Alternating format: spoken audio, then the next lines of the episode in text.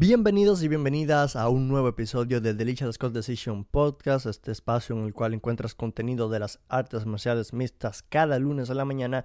Y además es que también te comento que cada semana en mi cuenta de YouTube como Delicious Scott Decision subo contenido adicional, así que por eso es importante que además de que me escuches en las plataformas de audio como Spotify, Google Podcast, Apple Podcast, Amazon, etcétera, es también importante que me sigas en YouTube porque ahí encontrarás contenido adicional es decir, hacemos directos de lunes a jueves, estamos en vivo, también los sábados estamos narrando los eventos de la UFC, así que si me escuchas por las plataformas de audio, también te recomiendo que me sigas en YouTube porque ahí también subimos contenido y estamos más presentes por allá, ya que el podcast se publica solamente los lunes en la mañana y no estoy diciendo que pues que no le presten atención a los podcasts, solamente les digo que tienen otra opción de cómo eh, consumir el podcast, de cómo disfrutar el podcast, porque también el podcast se sube cada lunes en formato de video podcast a la plataforma de YouTube. Y claro, muchos saludos y muchas gracias a todos aquellos que me escuchan por las plataformas de audio, porque la verdad es que yo cuando subí este podcast, cuando empecé este podcast, yo no esperaba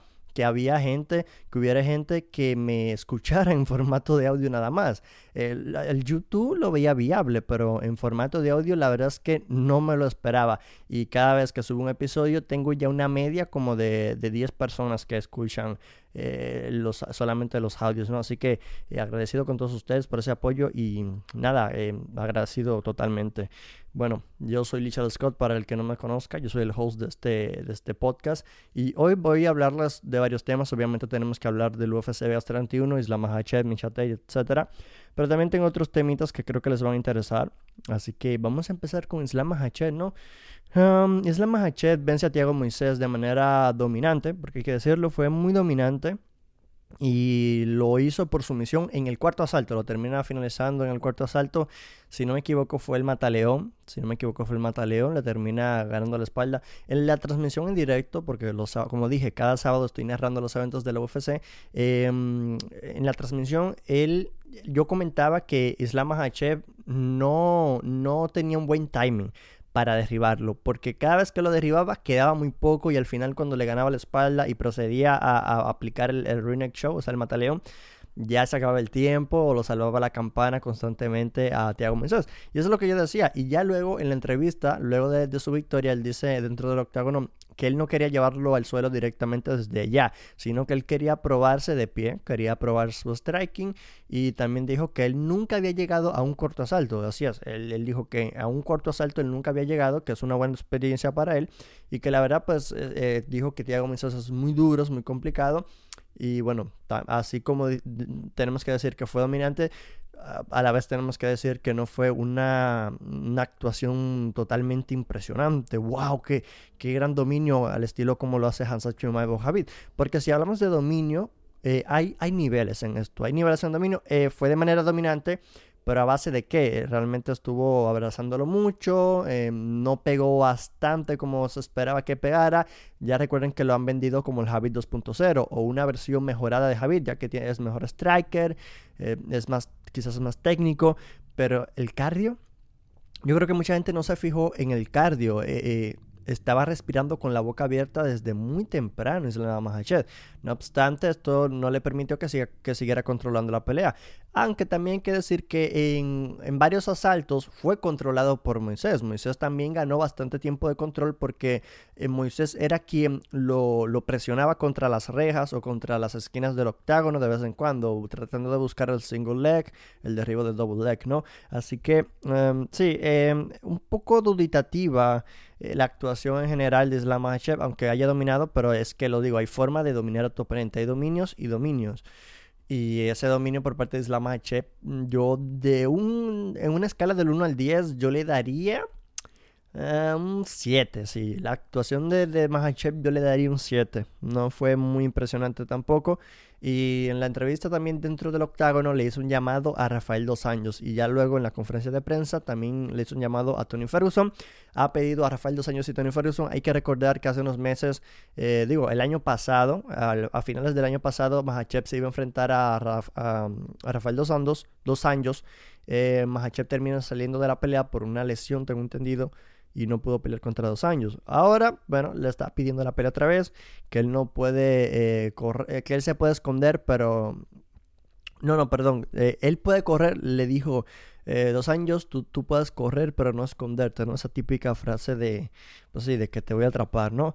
Tony Ferguson es, otra opción que él, eh, que él llamó, ¿no? Es otro peleador que le hizo un llamado. Ya sabemos que mm, tienen una historia con Tony Ferguson, no tanto él, sino más bien Havik. Pero él dijo que él quiere enfrentarse a Tony Ferguson para demostrarle a Ferguson que Javid está a niveles muy superiores.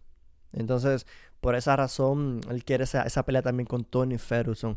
Y obviamente eh, la de Rafael Dos Años, porque ya tenían una pelea hablada, en la cual pues eh, no fue culpa de Dos Años, sino culpa de, de Y sobre el tema de, de, que es el Javi 2.0, una versión mejorada, no sé qué tanto sea cierto eso, porque es que no lo hemos visto todavía contra un peleador súper rankeado de la élite.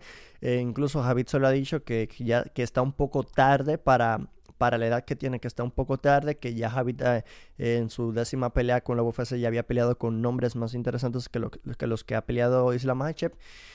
Y bueno, eh, eh, el tema es ese. El tema es ese, que, que, habrá que ver quién será el próximo oponente de Islam Makhachev. Islam Makhachev tengo entendido que estaba rankeado en el número 9. supongo que se quedará rankeado en el número 9 porque le ganó el 14 Tiago Moisés, ¿no? Y bueno, eh, nada, vamos a dejar el tema de Islam Hachet por acá. Mientras tanto, pasemos al evento cuestelar. Misha Tate Cupcake, ¿no? Cupcake hizo su regreso a las MMA, en, especial a la UFC, después de unos 5 años. Eh, tuvo unos 5 años de inactividad, regresa a la UFC.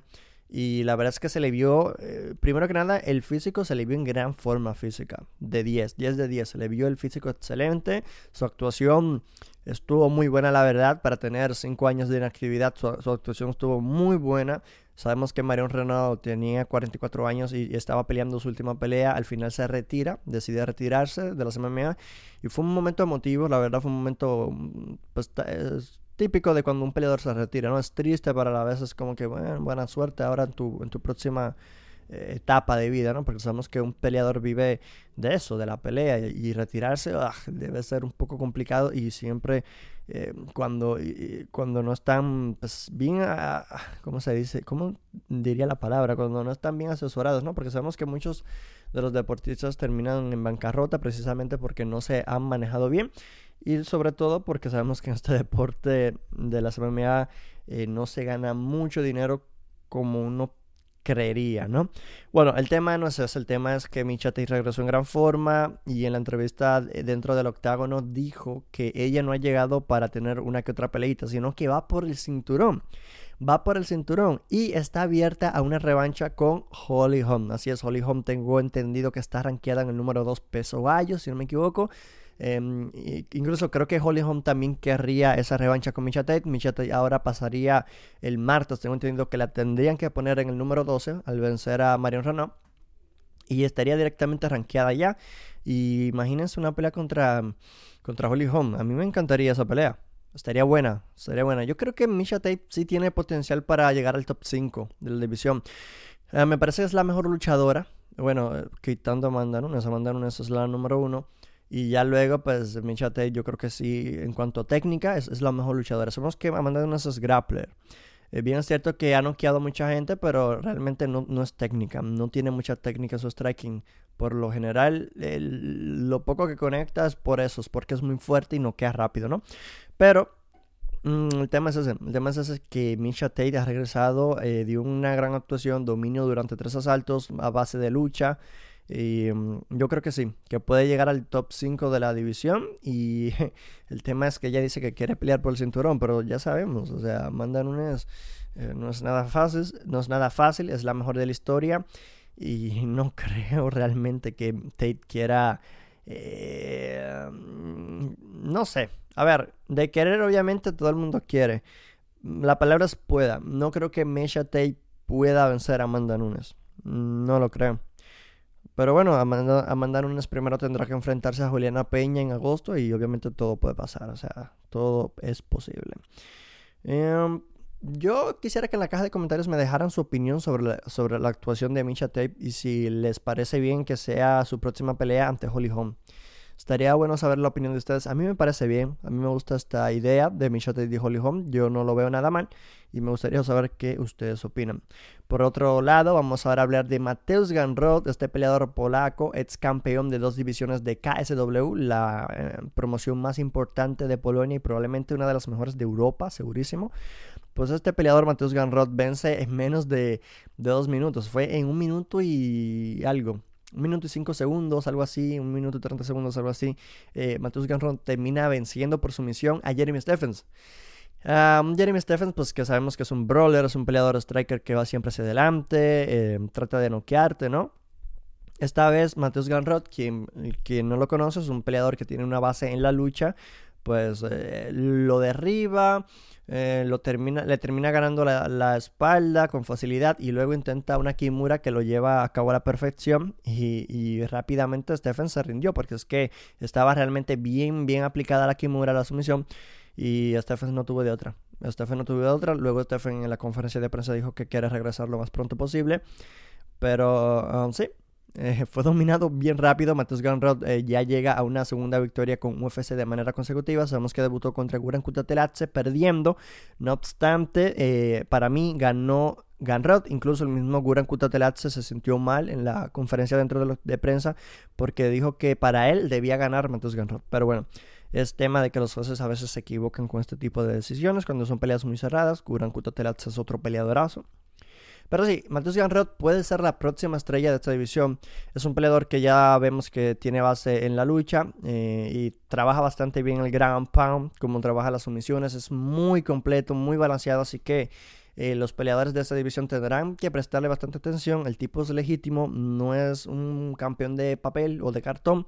El tipo es legítimo, e-, es, real y lo dije desde la primera vez que lo vi. Yo dije, wow, este tipo realmente tiene potencial para, estar en el top del peso ligero de UFC obviamente tendrá que pasar por otros eh, tiburones, ¿no? Hay muchos, eh, un lago repleto y lleno de tiburones que hay en esa división y más que nada en los rangos, ¿no? Del, del 1 al 15 completamente una división totalmente llena de tiburones depredadores que te pueden dar problemas en cualquier momento, pero sí, yo considero que Mateus Ganrod tiene las herramientas necesarias como para llegar lejos en esta división. Otro tema del que quiero hablar es de Logan Paul y Dana White. Para los que no sepan, Jake Paul, quien es el hermano de Logan Paul y Dana White, pues tienen una confrontación, ¿no? Una confrontación a nivel de redes sociales, a nivel de medios, ¿no? Pero su hermano Logan Paul, al contrario, no le ha hecho nada a Dana White. Y reveló en su podcast Impulsive, Logan Paul reveló que Dana White le llamó por teléfono para invitarle a unos asientos en el UFC Vegas 31. Así, eh, 264, perdón. En el UFC 264, que fue el evento de McGregor y, y ¿no?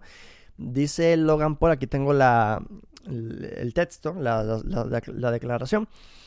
Dice, Dana me llama y me dice, ¿es Logan? Le dije, sí, ¿qué pasa? Dana, em, tienes, y Dana le dice, tienes dos entradas, ¿verdad? Tengo mejores asientos para ti en lo que se llama la fila de los multimillonarios. Y dice, tendrás una experiencia mucho mejor. Estoy como, y dice Jake Paul, eh, perdón, Logan Paul, estoy como asombrado y honrado porque Dana White me ha acomodado esto es fantástico. Y le dijo a Dana, muchas gracias Dana por, este, por esto.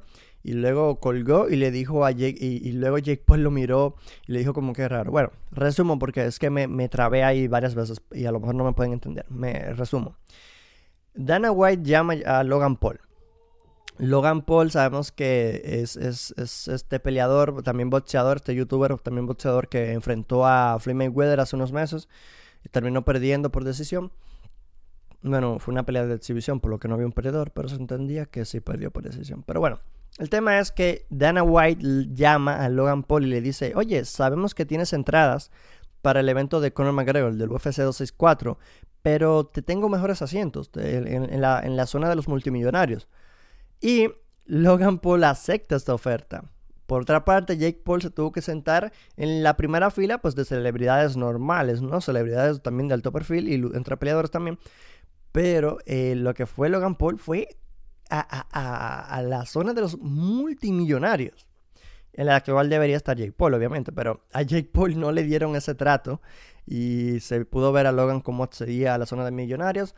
La verdad es que también en el podcast Logan Paul dijo que él ha dicho en varias ocasiones que admira mucho a Dana White como hombre de negocios y que realmente no tiene nada en contra de él y que espera llevar la fiesta en paz.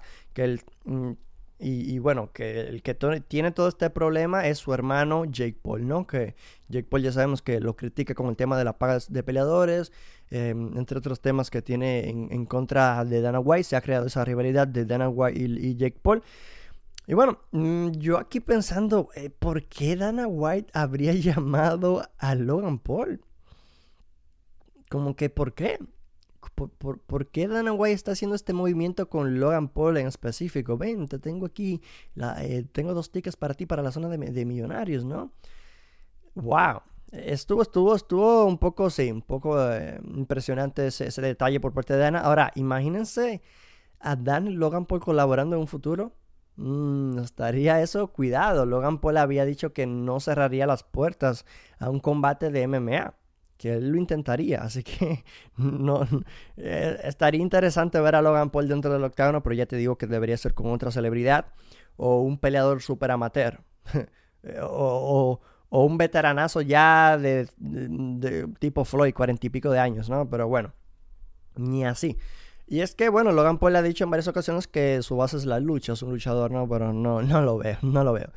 Creo que es más que nada Dana tratando de enlazar uh, lazos con, Logan Paul y pues para mantenerlo pues eh, de su lado, ¿no? Para que no haya problemas y Logan Paul también dice que lo admira, así que pues nada. Simplemente lo quería comentar porque me pareció muy curioso que Dana eh, tuviera este gesto con, con, Logan Paul, que pues no es el hermano, el, hermano rebelde es el, niño problemático, ¿no? Eh, Jake Paul. Bueno. Vamos a pasar al otro tema. Justin Gaethje debería enfrentar a Charles Oliveira. Ali Abdelaziz. Así es, así mismo como lo escuchan en una entrevista para MMA Junkie, el agente de Dominance MMA, eh, la cabecilla de Dominance MMA, pues esta, esta agencia de, manejo de peleadores, dijo, Justin Gaethje, por, cierto, es, peleador de Dominance MMA, o sea, Ali Abdelaziz es el manejador de Justin Gaethje, y Ali Abdelaziz en la entrevista con MMA Junkie dijo que para él, o sea, él cree que Justin Gaethje se merece la pelea contra Charles Oliveira en el título, por el título. O sea, que él debería ser el siguiente. Y mucha gente se cuestionó, ¿por qué dices eso? Sabemos que eres su manejador, pero no, no tiene sentido, ¿no? Es como que no tiene sentido que, que Justin Gaethje sea el próximo, de enfrentar, eh, el próximo para enfrentar a Charles Oliveira, quien es el campeón de UFC del peso ligero, por el cinturón, ¿no? Y es como que... Uh, Dustin Poirier le acaba de ganar a Conor McGregor y el que realmente se merece esta oportunidad de enfrentar por el cinturón es Dustin Poirier, ¿no? Pero, eh, nada, o sea, yo quería comentarlo con ustedes porque a mí me pareció, ¿en serio? Para los que no sepan, Justin Gaethje no pelea desde octubre de 2020. No pelea desde octubre, de 2020, donde perdía por sumisión ante Javier Nurmagomedov y fue dominado. O sea, Justin Gaethje, hay que decirlo claro, fue dominado, pero aún así, a pesar de no haber, de no haber peleado desde octubre, para Ali Abdelaziz, el próximo que debería pelear por el cinturón ante Charles Oliveira debería ser Justin Gaethje.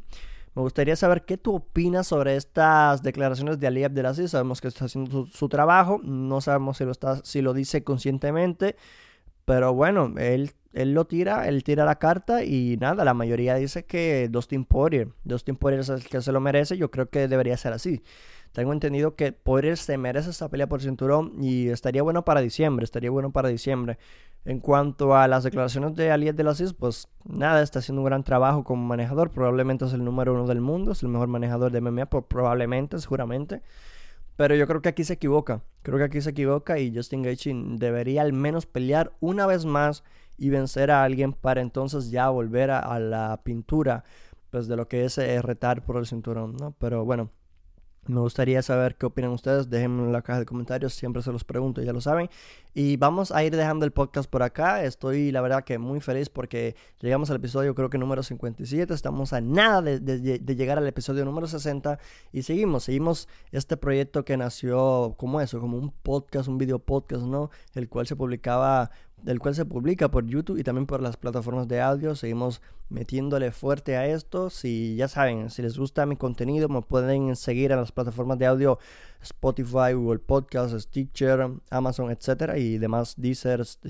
En la, en la plataforma de audio que sueles escuchar, por lo general creo que voy a estar por ahí. Así que me buscas como Delicious Scott Decision y me vas a encontrar. En YouTube, recuérdate, en YouTube cada lunes también se publica el video podcast en formato de video. Sino, no solamente me escuchas, sino que también me ves grabando el podcast. Así que muy importante que me sigas en YouTube, te suscribes, activas la campana de notificaciones y de esta manera YouTube te, te envía una notificación cada vez que yo suba un nuevo contenido o esté en directo en la plataforma. Em, y si te gusta todo lo que hago, sabes que me puedes apoyar eh, haciéndote miembro en el canal, me puedes apoyar con un super chat y demás, o simplemente compartiendo, dando like y comentando, ¿no? Em, yo soy Lichard Scott, espero, espero que te haya informado este podcast, que es lo que busco, espero que te haya entretenido. Si fue así, pues ya lo sabes, deja tu buen like. Y si escuchas por las plataformas de audio podcast, pues compártelo también. Y nos vemos, nos vemos en el, en el próximo episodio y para los que ven en YouTube nos vemos en el próximo directo.